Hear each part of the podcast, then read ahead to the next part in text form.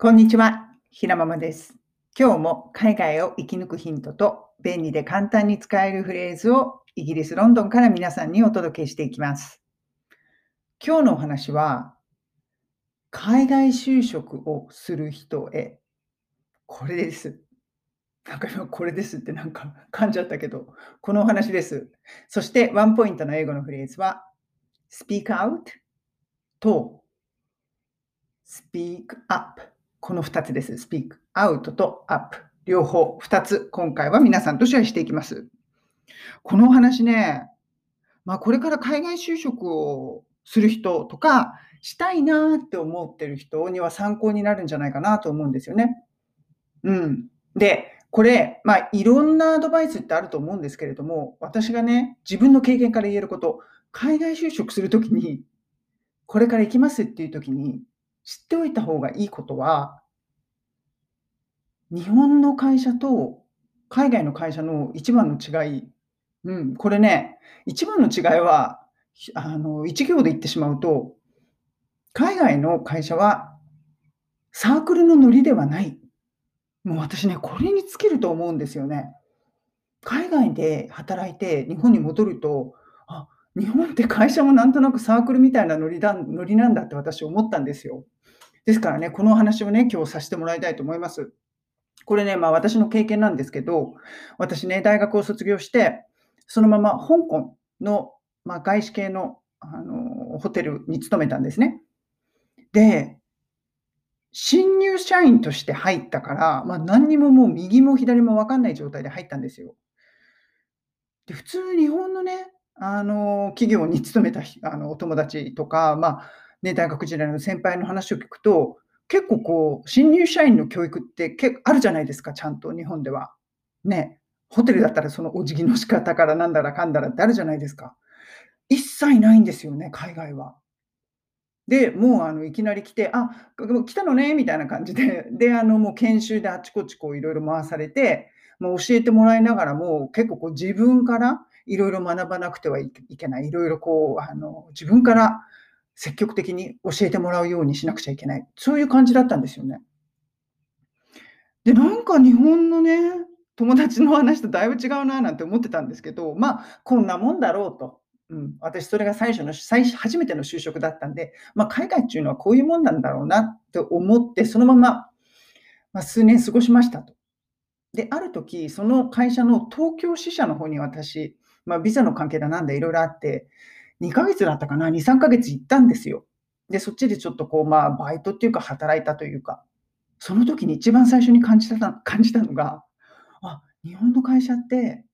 大学のサークルの延長線みたいなノリで仕事するんだって思ったんですよね。これ、いい意味でも悪い意味でもです。うん。いい意味でそう思ったのは、やっぱりその先輩後輩みたいなのがあるから、新しい人が入ってくると、ちょっとこう先輩みたいな人が、すごく面倒見てくれるんですよね。こっちがいろいろ言わなくてもいろいろ教えてくれて、うん、あの、すごく親切にしてくれる。やっぱりこう先輩後輩的関係があって、うん、これはね、私海外から来てびっくりでした。ああ、こういうところはすごいなって。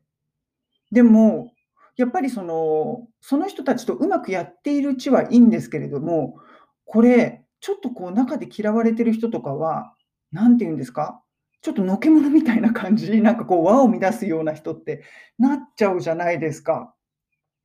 これがね、やっぱりちょっと日本のサークルのノリだなと思ったんですよね。うん。入って、やっぱりこう上が下を面倒見て、下が上のことをまあちょっとこう敬意を示して、そういう関係を作る。で、みんなで輪を乱さないように仲良くお仕事をして、チームワークをきちっととって、みんなで進んでいく。ちょっとなんかこう、輪を乱すような人は邪魔者みたいな。で、運が悪いとひどい職場だと、私がいたところはそんなひどいとこじゃなかったですけど、ひどいとこだとね、なんかいじめみたいなあるじゃないですか。海外それはないんですよね。面倒見てくれないんだけど、こっちから言わないとね、何も面倒見てくれないんだけれども、その輪を乱すとか、この人に嫌われちゃったら、もう上司に嫌われちゃったら、もうみんなにこう仕方されちゃうとか、そういうこととかは絶対ないんですよね。うんまあ、上司と折り合いが合わないっていうのは面倒ですけれども、それでも、あのそれはそれ、これはこれで、他のチームメイトとはうまくするやっていったりすることができると。やっぱりその個人主義なところがあるので、いい面悪い面あるんだけれども、ここがね、やっぱり海外と日本の会社の一番大きな違いだなって思ったんですよね。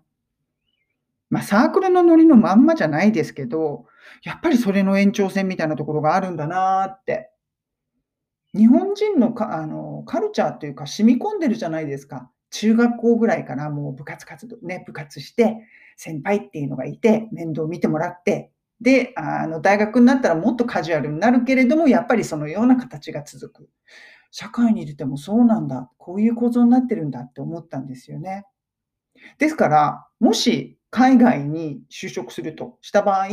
まあ、言葉の壁を乗り越えるっていうのは一つ。もう一つは、こういう社会構造になってるんだっていうことは理解しておいた方がいいかな。で、頭でね、理解しててもわからないんですよ。もうちょっと自分で噛み砕きやすいような理解をするとなると、サークルのノリじゃないんだな、海外はっていうふうに考えておくと、初めてね、海外で就職して、なんかこう、あんまり面倒見てくれないな、みたいな。でも別にそれはあなたが嫌われているわけではなくて、まあ、教えてほしいときには自分からアピールしなくちゃいけないと、かなり。うん。そうすると、やっぱりちゃんと教えてくれるし、みんな親切なので、そういう問題はないんだけれども、日本の会社とか日本のあのサークルのノリの感じで、海外就職して同じようなことを求めていると、ちょっと辛いですよっていうか、自分が悪いのかなとか、あの、あんまり余計な心配をしてしまったりする。だから、まあ、一長一短あるんですけれどもね、海外はあんまり面倒見てくれないけれども、そのそんなに周りの空気を読んだりとか、そういう心配はありませんよと。プラスアルファで、もし、例えば日本の会社とか、まあ、サークルみたいなのが苦手な人っているじゃないですか、やっぱり。ね、いくら日本のカルチャーだって言っても。そして何て言うのかな、就職してもあんまりこう人間関係がうまくいかなくって、社会のこう不適合者だみたいな感じで言われたような人っていうのは、なんかの機会を見て、海外で一回、もうワーキングホリデーとかでもいいですからね。で、それでスタバで働くとか何でもいいけど、そういうことを若いうちにしたらいいんじゃないかなと思います。日本でダメでも、海外だったらいけちゃうっていうこともあるんですよね。あと、日本人ってもともとやっぱり仕事きちっとするし優秀なので、その感覚で海外でやるやると、結構ね、こう、認められるというか、うん、頑張ってるくれてる人みたいな、うん、そういうね、こう、イメージでいい印象を持たれることが多いので、日本でダメだからってどこに行ってもダメじゃないですよと。うん、今日はね、そういう話でした。海外にもし就職しようとかこれからするっていう人は、これだけ日本のサークル延長線の社会ではないですよっていうことだけ覚えておいて、そして海外生活、海外お仕事生活を楽しんでください。今日のワンポイント英会話レッスンのフレーズは、speak out と speak up。この2つですね。これね、意味としては、まあ、speak out という時もあるし、speak up っていうこともあるんだけれども、まあ、その speak out っていうのは、自分の意見をちゃんと言うっていうことです。だから、その、ミーティングしてると時とかに、何にもうんともすんとも言わない人いるじゃないですか。そうすると、you need to speak out とか、うん、言われたりしますよね。あと、後で、うん、もうちょっと意見言った方がいいよって、you need to speak out。自分の意見を言うとか、自分の感情とか気持ちをちゃんと表現する。speak out という言葉を使います。そして、speak up っていうのも、その speak out と全く同じ意味合いで使えるんですよね。でも、こちらの up の方は、can you speak up please?can you speak up please? って言われると、もうちょっと大きい声で話してくれませんかっていう意味にもなるんです。うん。だからそのミーティングの時とかに、ちょっと声が小さかった時に、よく、Oh, can you speak up please? とか、うん、speak up please? みたいな感じで言われることがある。だから speak up の方は、声を大きくしてくださいっていう意味と、まあ、自分の意見を言ってくださいっていう両方の意味があるという、海外でね、お仕事するときは、まあ、知っておいた方がいい言葉ですよね。うん、こちらではやっぱりこのスピークアウト、スピークアップっていうのはすごく生活していく上で大切なことなので、まあ学生さんもそうですよね。うん、この言葉、ぜひ覚えておいて使ってみてください。それでは皆さん、今日も素敵な一日をお過ごしください。